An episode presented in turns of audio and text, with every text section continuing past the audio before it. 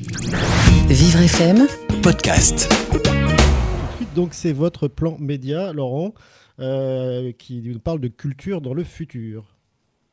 Bah pour moi, il n'y a aucun doute, hein, pas de futur sans culture. Déjà, je ne bois pas, je ne fume pas, je ne fais pas de sport et je déteste la campagne. Alors, j'ai aucune envie de vivre dans un futur sans culture. Moi, j'ai besoin d'art et de culture pour vivre, de théâtre, d'exposition, de danse, de sculpture, de littérature, de musique et bien sûr de cinéma. Mais la culture, c'est 100% humain.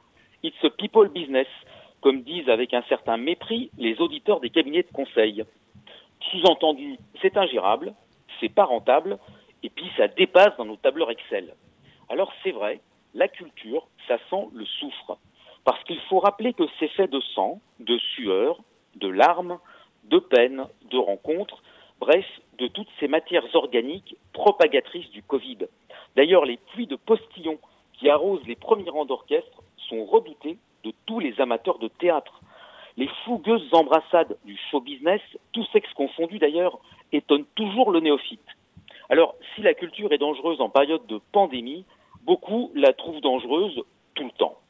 En effet, elle nécessite de collaborer avec des gens bizarres, des artistes. Il faut comprendre leurs souffrances, écouter leurs états d'âme, compatir à leur hypochondrie, calmer leurs angoisses et souffrir de leurs caprices. Parce que c'est ça, la matière première de la culture. C'est des artistes et des créateurs qui sont au front, avec des centaines de milliers de soldats qui les soutiennent à l'arrière. Il y a 170 corps de métier sur le tournage d'un film, des électriciens aux maquilleuses, en passant par les menuisiers et les comptables. Il y a 220 corps de métier dans une chaîne de télévision. Alors c'est vrai, c'est un people business qui nécessite beaucoup de femmes, beaucoup d'hommes. D'ailleurs, la collection Harlequin a essayé de faire écrire ses livres par des robots, mais cela a échoué. Alors si ça échoue pour écrire du Harlequin, imaginez le résultat pour écrire du Proust ou du Welbeck. D'ailleurs, certains facétieux ont fait peindre des tableaux en attachant un pinceau à la queue d'un âne, mais c'est resté anecdotique dans l'histoire de l'art. Même l'œuvre qui s'appelle Merde d'artiste, ces fameux excréments mis en boîte de conserve par Piero Manzoni, valent plus cher que la toile d'un âne. Rien à faire, la culture ne peut pas se passer des hommes et des artistes, c'est une activité humaine. Des humains créent des œuvres en espérant qu'elles plairont à d'autres humains.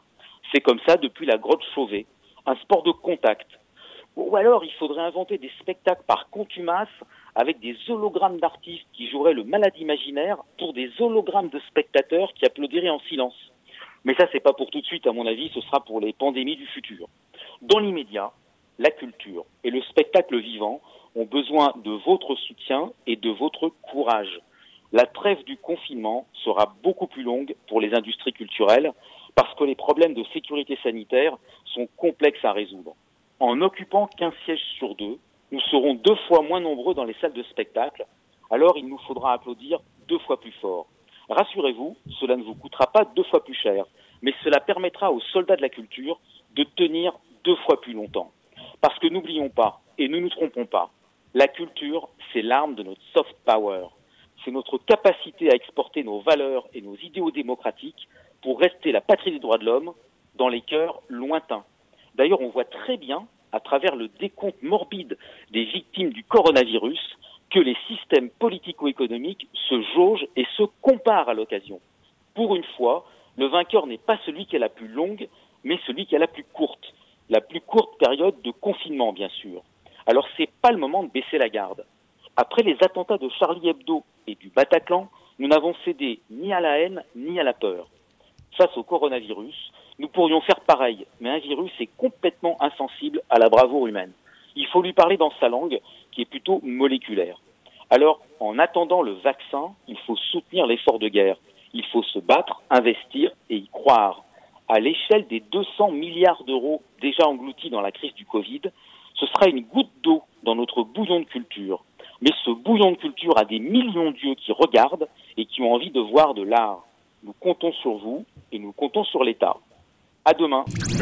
Vivre FM, Podcast.